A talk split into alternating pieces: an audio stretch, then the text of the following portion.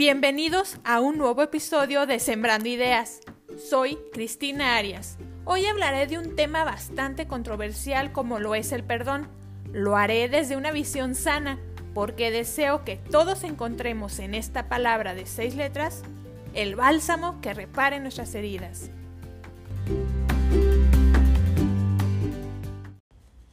Pues hoy el programa está de manteles largos porque tengo una invitada especial, una invitada de honor, una persona llena de experiencia, conocimiento, sabiduría y pues ella es mi abuelita, Evangelina Partida. Vamos a estar entre las dos platicando de nuestras experiencias espirituales, de los testimonios que hemos escuchado, que hemos vivido, de la formación que hemos compartido respecto de este tema y pues vamos a estar ahondando en él de acuerdo a lo que nosotras hemos vivido.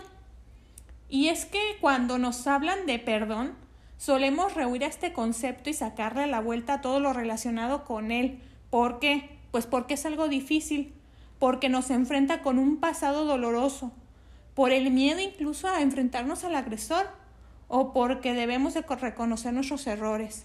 ¿O tú qué piensas, abuelita?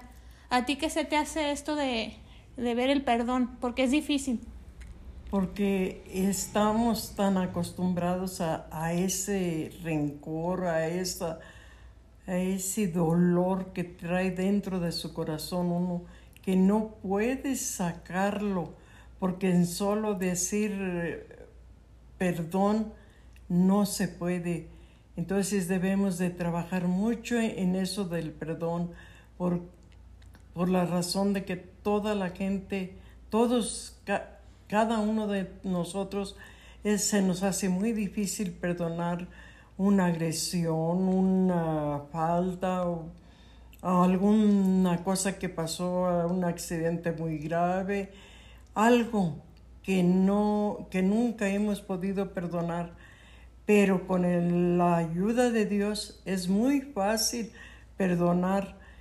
Yo tuve una experiencia de, de tener que perdonar y me costó muchísimo trabajo ese perdón porque me dolía tanto y sufrí, sufrí mucho, días, años, y, pero un día llegó la hora en que perdoné y perdonar es volver a ti, sentirte libre de algo que has sufrido toda tu vida, todos los momentos duros, todos aquellos recuerdos dolorosos, tantas cosas. Entonces, perdonar es tener mucho valor, mucho valor porque es muy difícil perdonar. Así es, y sobre todo dejamos de lado que el proceso de perdón es un proceso sanador que trae consigo emprender el camino a tomar la decisión de perdonar. Si yo me detuviera a esta altura de mi vida y echara un vistazo hacia atrás, me, daría cuenta de que nunca se termina de aprender y eso es lo que hago yo. O sea, esta etapa de mi vida digo, híjole, ya he aprendido mucho, pero todavía me queda mucho por aprender. Y pues quisiera compartirles que cuando escribí eh, mi novela La fragancia de las violetas, estaba en un punto de mi vida donde había aprendido lo que era realmente el proceso del perdón, porque en la formación que yo recibía en la iglesia en aquel entonces, vivimos un taller de perdón, de sanación interior, a través del perdón. Y pues yo después de vivir esto, que fue una experiencia totalmente agradable y llena de Dios y llena de aprendizaje y llena de, de sanación, pues yo quería que todo el mundo lo conociera. Y fue por eso que escribí mi novela. Pero luego Dios me dio la oportunidad de escribir una segunda parte, la que titulé La esencia del amor, para añadirle a un proceso que yo consideraba completo. Y fue donde me di cuenta de que, pues no, ahí con la primera novela no había acabado por completo este, lo que era el proceso de sanación, sino que había dado un inicio, que todavía necesitaba eh, darle una continuidad a, a lo que yo consideraba completo. Y hoy les digo que tengo material para hacer una tercera parte de esta novela porque el proceso de perdonar es constante, no se termina, es seguir. Y miren, no me considero una experta en el tema porque a mí me faltan muchas cosas que perdonar, muchas, muchas, muchas, y estoy en el proceso, pero lo que sí puedo decirles es que estoy orgullosa de que ya no estoy igual que antes, de que he decidido iniciar un proceso y estoy aprendiendo muchísimo. Y pues parte de lo que yo he aprendido vengo a compartirles el día de hoy. Que mi abuelita pues también, este, ella y yo pues vivimos juntas este taller y más de una cosa ella se va a acordar y va a querer compartirles y contarles. Y pues bueno, abuelita, tú has tenido muchas experiencias de contacto con personas que han decidido iniciar este proceso de sanación. Tú en los diferentes encuentros a, a los que has asistido a lo largo de tu vida, has tenido ese contacto directo con personas que, que se animan a entregarle su vida a Dios y a, decirle que sí a este proceso de sanación.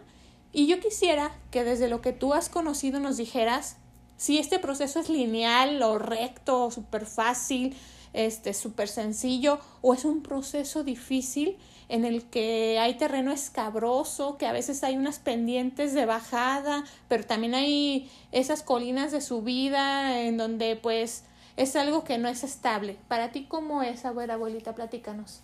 Pues para mí es un, un proceso escabroso porque no es fácil perdonar. Todos estamos en un proceso de, de, de sanación, pero cuando conoces a Dios, te llegas, uh, llegas muy, ¿no? Pues llegas así como muy iluminado, ¿verdad? Porque pues Dios, con Dios tienes procesos muy alegres, muy sencillos, pero a ver, tú dime, abuelita, ¿también hay procesos tristes? Claro que sí, los hay, los procesos tristes. Te cuesta mucho dolor, mucho, en tu corazón tienes mucho odio y que no has podido sacarlo y luego un día sientes el deseo de, de perdonar, pero lo meditas y lo sigues meditando y llega el momento en que te desanimas y luego hoy vamos a empezar otra vez. Es muy difícil querer días te sientes alegre, contenta, dices yo ya perdoné, ya perdoné, pero no es cierto que has perdonado. ¿Por qué? Porque todavía te falta mucho por caminar. Y así cada una de las personas que, que tienen que perdonar algo muy pesado, es muy difícil. ¿Cuánto desearíamos todos decir, yo ya perdoné y ya estuvo? Pues sí, claro que no es nomás decidirlo y decir ya lo hice, sino que hay algunos días en que te sientes que todo va bien y que y luego vuelve a doler. O hay días que, que dices, no, hoy siento dolor muy grande y al día siguiente ya te sientes aliviado. Sanar requiere aprender a confiar en tu proceso. Sanar requiere tiempo y amor contigo mismo. Agradecer cada paso que das, así sea súper diminuto, súper paso de hormiga, pero agradecer que, que pues ya no estás igual que ayer, ¿verdad?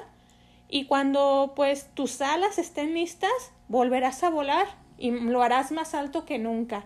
Pero este es un proceso. Hay altibajos, hay decepciones, hay a lo mejor este desánimo porque dices que no o sientes que no estás avanzando, pero pues ya con el simple hecho de que no estés donde mismo que ayer ya es un paso enorme.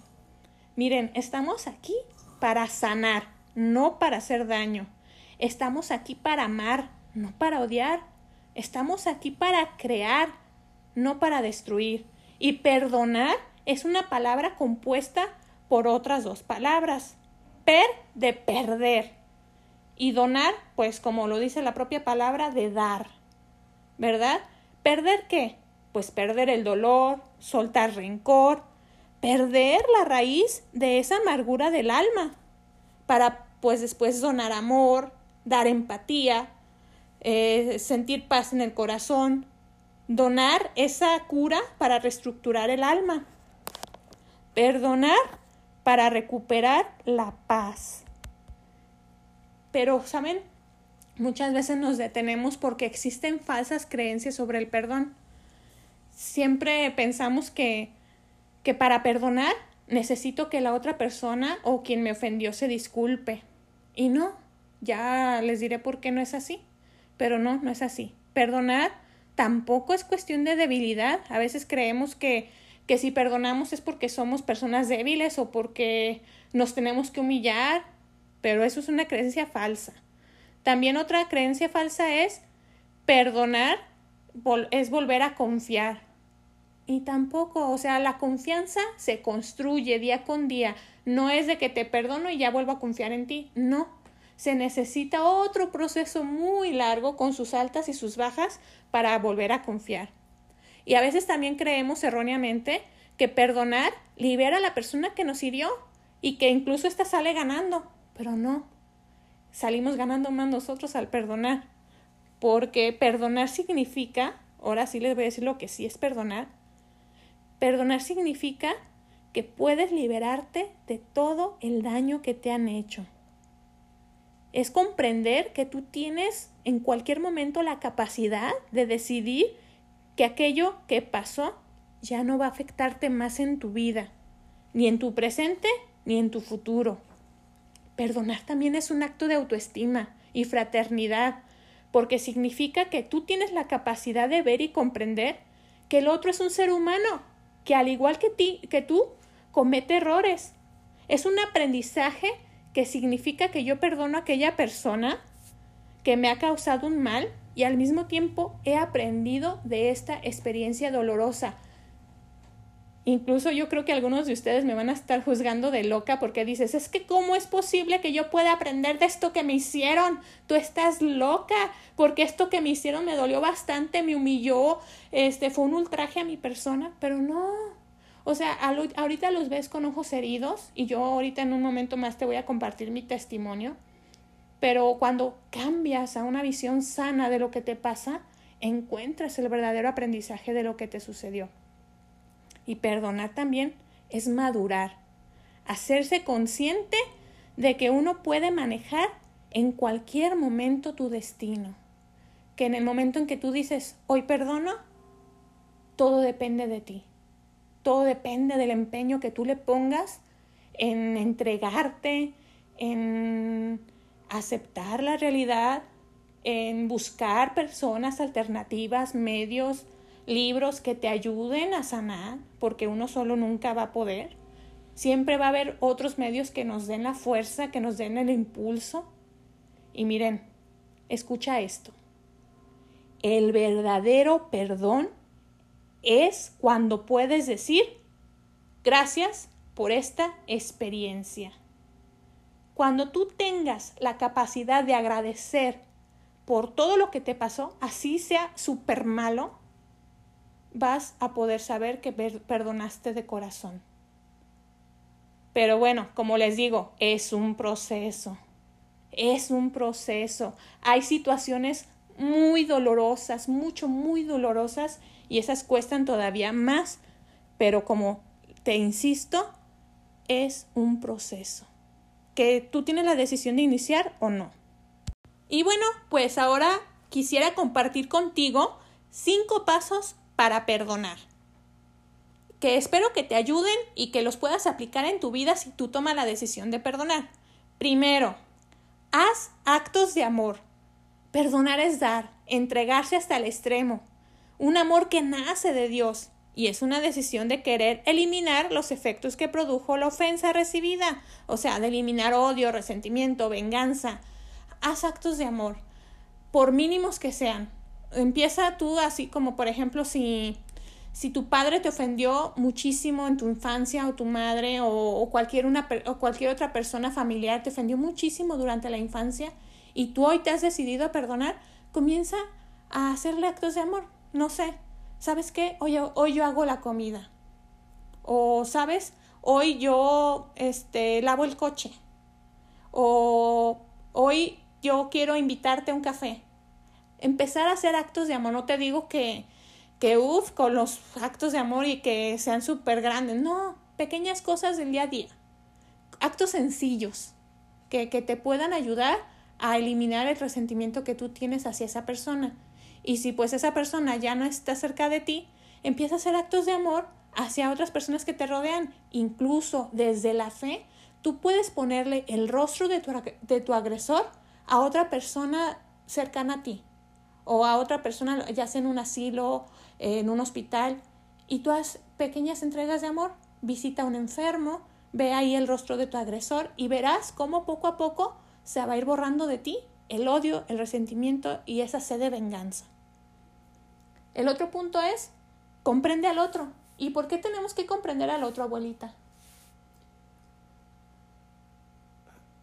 ¿Por qué, por qué sale esa frase que, que la persona no es un monstruo, sino un necesitado? Pues hay que entender que todas las personas que, que hieren son personas que están muy dañadas y muy lastimadas. Por eso es que lastiman, porque nadie puede dar lo que no tiene. Entonces, si no tiene amor, ¿cómo lo va a dar? Si nadie le, nadie le dio una buena educación, ¿cómo la va a dar? Entonces es imposible perdonar o, o dañar. No, ya no es perdonar.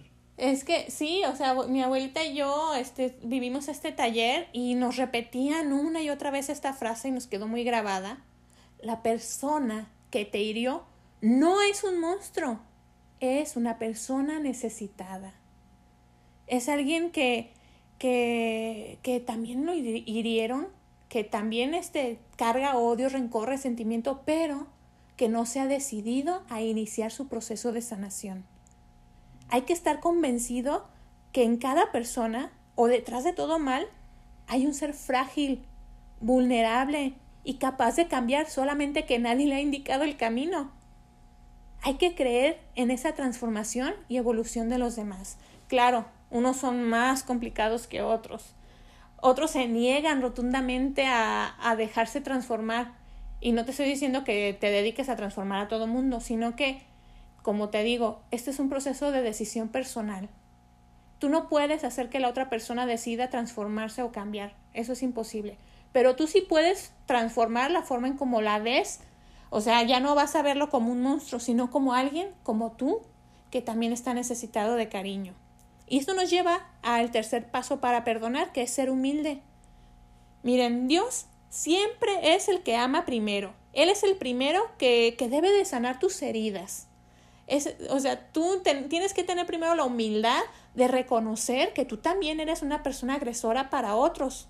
Entonces, eh, ir con Dios a que Él te perdone, porque Él es el primero que da ese paso de decirnos te perdono. Pues ahí está el más grande, eh, la más grande evidencia de su perdón, su Hijo en la cruz.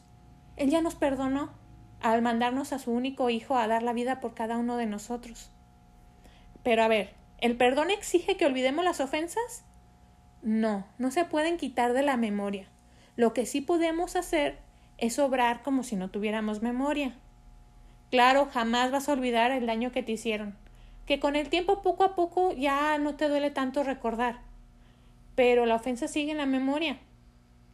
Y si tú tienes la humildad de acercarte al sacramento de la reconciliación o, buscar el perdón de Dios y si tú ya te sientes perdonado, se te va a hacer más fácil perdonar.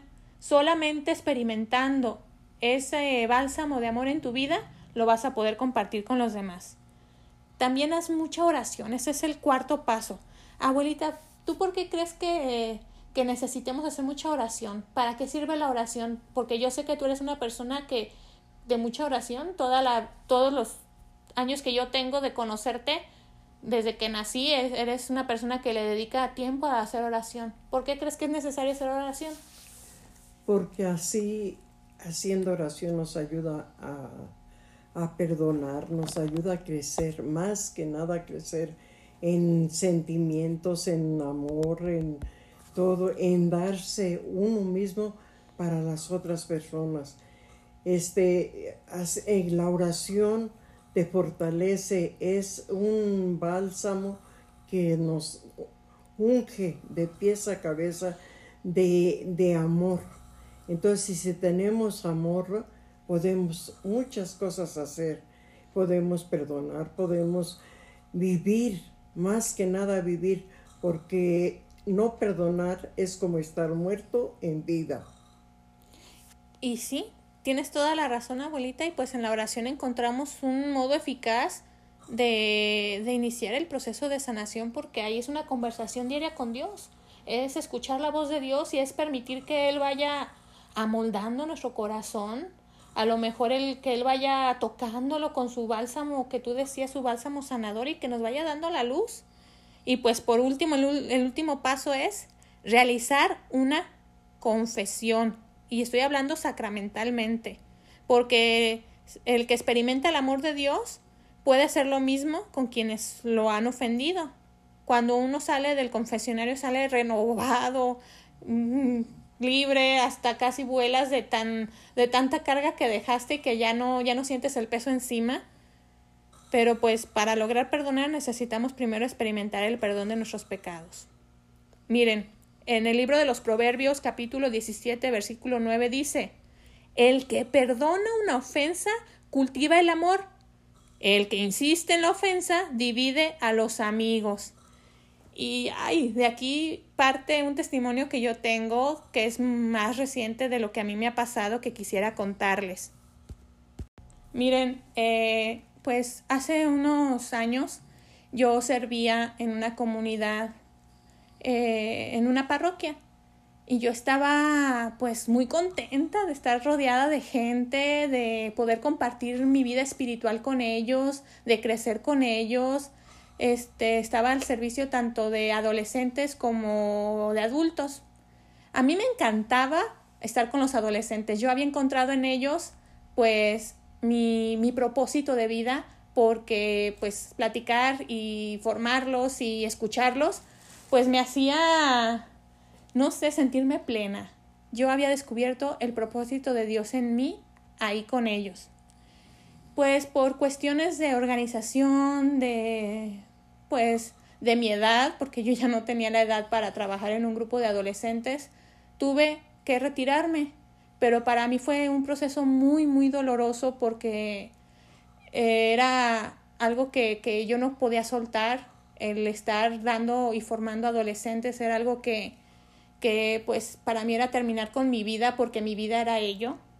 Y pues empecé a, a sentirme dolida, tanto con personas cercanas a mí, amigos, este, pues con, con un montón de personas que me rodeaban en aquel entonces porque sentí que no me apoyaron, sentí que, que no eran partícipes de mi sueño, sentí que, que ellos querían desterrarme completamente de lo que para mí era mi vida. Y pues imagínense, fue un proceso muy, muy grande y doloroso que me llevó a, a, encerrarme en mí misma, a agarrar resentimiento, odio y sed de venganza, la verdad. Yo sí quería que, que sufrieran lo que yo sufría. Incluso cantaba esa canción de Diego Verdaguer que dice que sufras, que sufras lo que yo sufrí, que, que el amor, que el dolor, que todo te nieguen ahí. O sea, no me acuerdo exactamente de esa letra, pero uy, yo la escuchaba y la gozaba porque yo me estaba llenando tanto de odio y de resentimiento que que buscaba ya la venganza. A ese grado de enfermedad llegué. Pues gracias a Dios, que Él es tan infinito y misericordioso, pues me puso los medios también para y las personas para que me escucharan. Eh, este, estuve trabajando esto en terapia, estuve este, platicando con amigos muy espirituales, muy llenos de Dios, y Dios a través de cada una de estas personas me fue ayudando a sanar porque yo tomé la decisión de hacerlo, porque yo dije hasta aquí con esto y gracias a Dios nunca tomé venganza ni mucho menos y en eso sí puedo sentirme orgullosa, pero hoy quiero compartirte mi experiencia ya sana.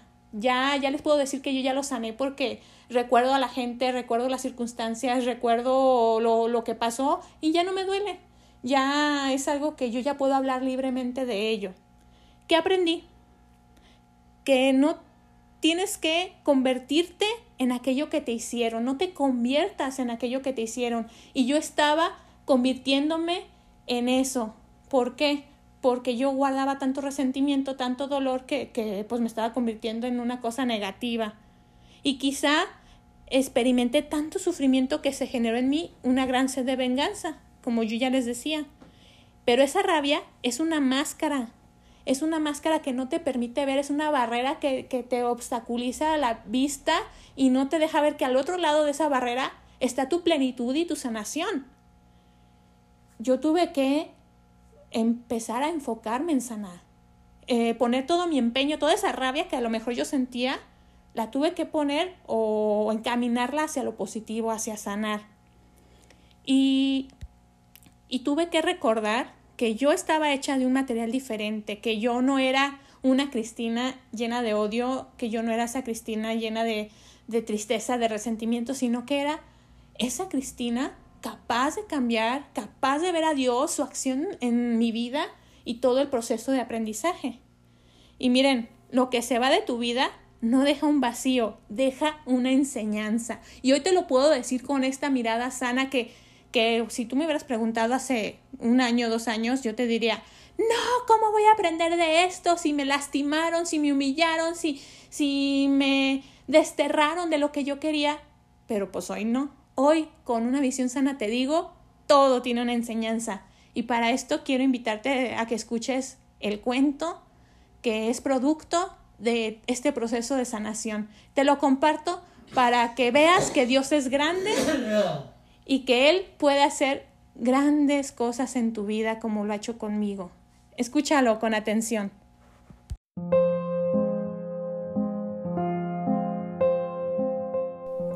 La Reina Armoniosa, escrito por Cristina Arias. Existió una vez una reina fuera de lo común era encantadora y poseía un talento extraordinario que le gustaba compartir con los demás.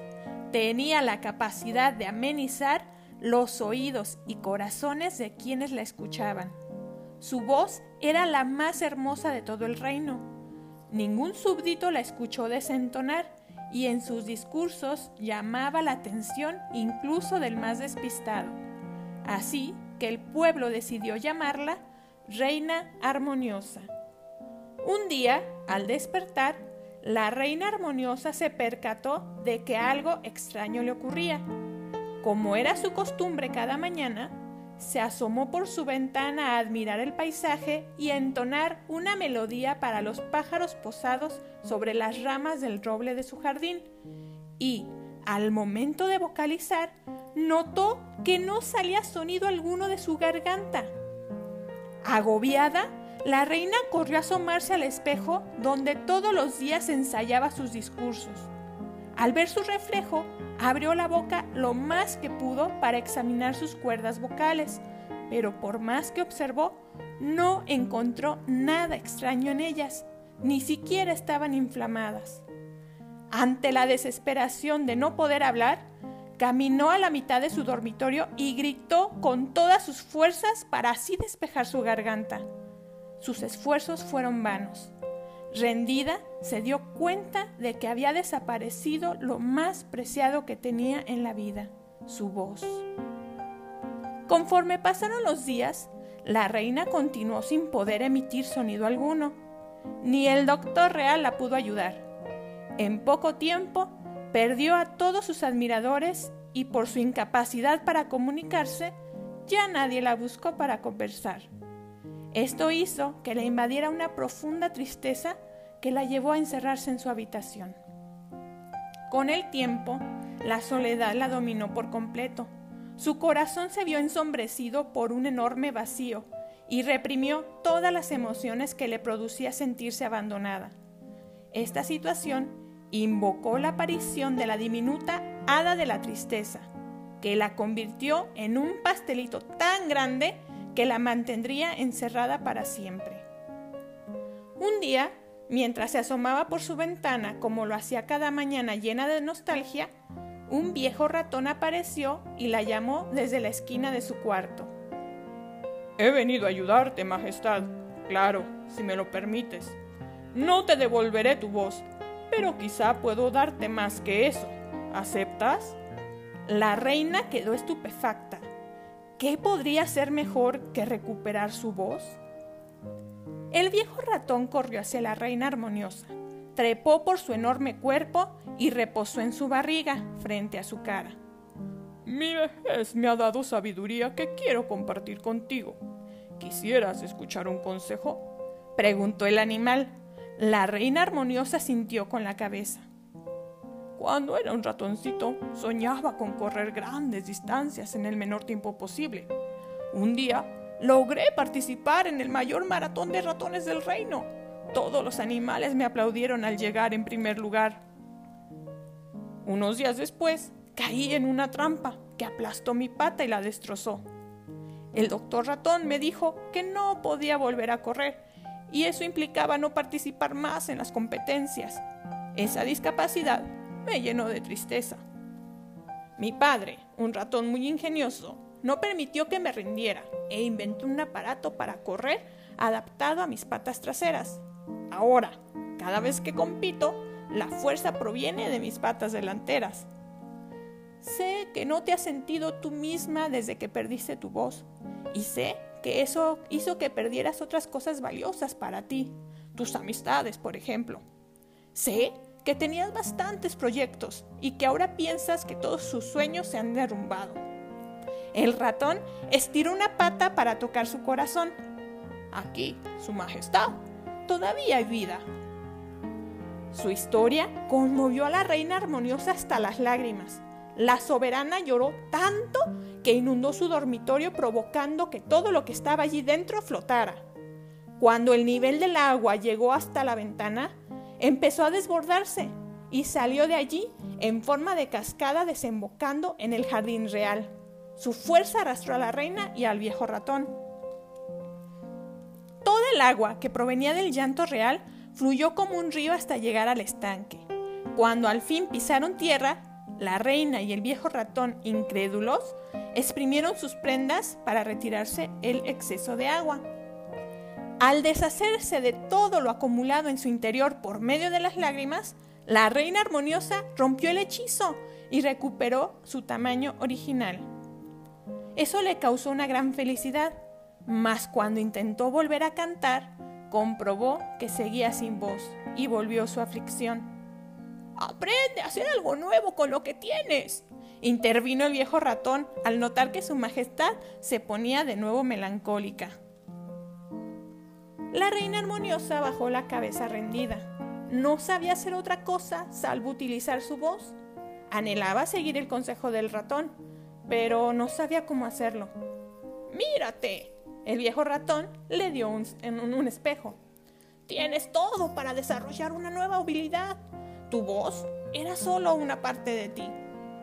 La reina tomó el espejo, se miró en él y contempló su belleza por varios minutos tocando su rostro con suavidad. Admiró el movimiento de sus manos mientras recorrían su cara y entonces recordó algo. Soltó el espejo con brusquedad, dejándolo caer, y se apresuró de vuelta al castillo, olvidándose por completo de su sabio compañero. La esperanza que surgía desde sus entrañas mantenía su atención en un solo objetivo, que le devolvería la vitalidad que le caracterizaba. Al llegar a la sala común del castillo, retiró el mantel que cubría un lujoso piano de marfil. Se sentó frente a él y comenzó a tocarlo. Interpretó una grata melodía que atrajo la atención de varias personas. Pronto, la reina armoniosa estuvo rodeada de gente que apreciaba su nuevo talento. Aprendió a expresarse con el sonido que emitía ese instrumento de percusión. Cuando se sentía feliz, tocaba piezas alegres. Cuando se sentía triste, tocaba sinfonías melancólicas. La gente aprendió a interpretarla asociando las notas con las palabras. Fue así como la reina armoniosa aprendió que existen diferentes maneras de cumplir su propósito de vida. Reconoció que el de ella no era solo cantar, sino deleitar a las personas a través del sonido. Y su voz era solo uno de los tantos medios para lograrlo.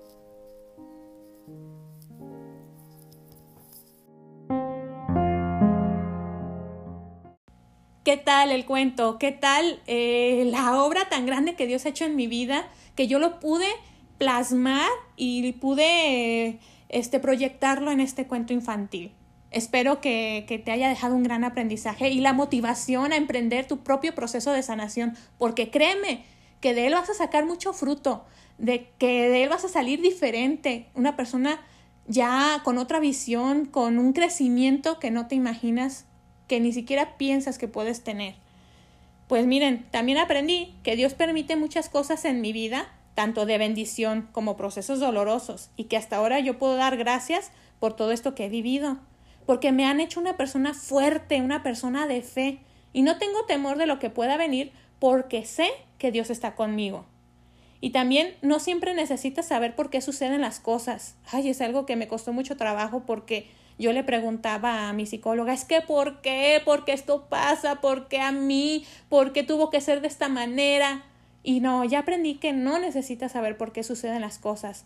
A veces solo se trata de soltarlas y ya, dejar de aferrarte y aprender que ya no solo mejor en tu vida. Y se aplica para personas, se aplica para momentos, se aplica para situaciones, para todo. Suelta y deja tus manos libres para poder abrazarte y conseguir algo de paz. Tus errores no deben ser motivo para alejarte de Dios, porque mientras más lejos estés de Él, menos posibilidades tienes de mejorar. Yo no me alejé de Dios, no me he alejado de Dios, sigo frecuentando los sacramentos, sigo frecuentando personas, sigo frecuentando mis amigos espirituales, ya no estoy tan activa en la comunidad, pero créanme que va a llegar Cristina 2.0 que se está trabajando para crecer, para compartir su testimonio de Dios y para demostrarle a sus hermanos que todo proceso de sanación lleva un proceso de crecimiento. Aprende a perdonar y tu vida se llenará de milagros, te lo digo, por experiencia. Y mira, nada crece sin lluvia. Aprende a aceptar las tormentas de tu vida, porque es una forma en que Dios te fertiliza, te abona, para que puedas crecer grande y seguir dando frutos. Y pues bueno, abuelita, ya tú conoces todo los, el proceso de este, yo te lo he contado y te lo he platicado desde que inició. Tú has visto mi crecimiento, tú has visto, pues como te digo, el crecimiento de muchas personas, incluso tú has vivido procesos de sanación. Yo quisiera que ya para cerrar nos compartieras algún consejo para los que nos escuchan, algún consejo para las personas que hoy quieren tomar esta decisión de emprender ese camino de sanación? Yo, mi consejo sería que nunca te dure el enojo, nunca te dure todo un... No dejes para otro día lo que puedes hacer hoy. Siempre yo he pensado que para la puesta del sol tú ya hayas perdonado, ya hayas no dormir sin perdonar cuando tú vas a, cae la tarde, tú ya estás en el último proceso del día. No vaya a ser que en la noche no amanezcas otro día. Y el perdonar antes de dormir es algo maravilloso. Así es. Y pues es una frase que mi abuelita diario nos ha compartido. Diario que llegamos y nos desahogamos con ella la frase que nos dice es que no te dure el enojo hasta la puesta del sol. Entonces, pues, gracias abuelita por compartir este espacio conmigo, por compartir tu experiencia, por aceptar este ser parte de este proyecto que tú diario me estás escuchando en mis episodios, pues te lo agradezco. Y gracias a todos ustedes que cada semana eh, nos sintonizan en, en Spotify o en alguna otra de las plataformas en las que se distribuye este, este podcast. Y gracias también por compartirlo con aquellos que ustedes creen que lo, que lo van a necesitar o que les va a ayudar a crecer o que les va a dar alguna luz en su vida para algún proyecto que estén iniciando o para alguna idea. Pues es un placer estar con ustedes y nos vemos.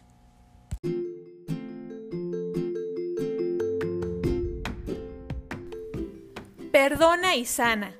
Vuelve a ser valiente y piensa en los sueños que tenías. Están geniales, ¿no? Entonces recupéralos y no los abandones. Sea lo que sea que te haya pasado, no dejes que te amargue la vida. Eres mejor que eso. Se despide tu amiga Cristina Arias. Gracias por escucharnos y hasta el próximo episodio.